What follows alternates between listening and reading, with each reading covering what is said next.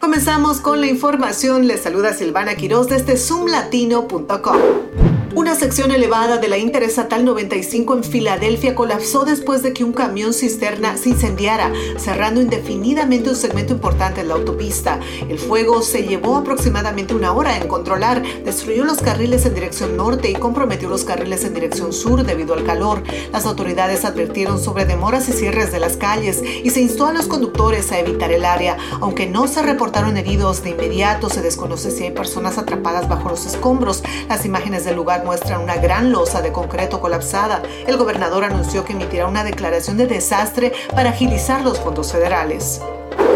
En otra noticia, el presidente Joe Biden celebró el mes del orgullo en la Casa Blanca y reafirmó su apoyo a la comunidad LGBTQ.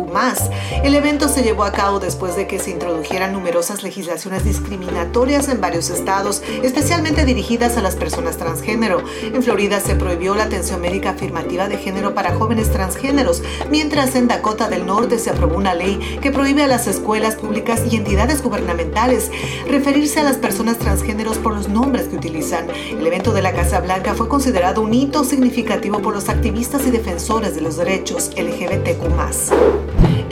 Mexicano condenó el programa de reubicación de inmigrantes de Florida y amenaza con tomar medidas legales contra el gobernador republicano Ron DeSantis. México expresó su enérgica condena hacia la práctica de trasladar personas migrantes desde los estados fronterizos con México hacia otras partes de los Estados Unidos con fines electorales y políticos. Ellos argumentan que el gobierno debería centrarse en problemas como el narcotráfico y el tráfico de personas en lugar de preocuparse por los migrantes que voluntariamente se dirigen a jurisdicciones La amenaza legal de México se suma a los esfuerzos de otras jurisdicciones para combatir el programa de reubicación de inmigrantes a través de medidas legales, en lugar de limitarse a condenarlo moralmente.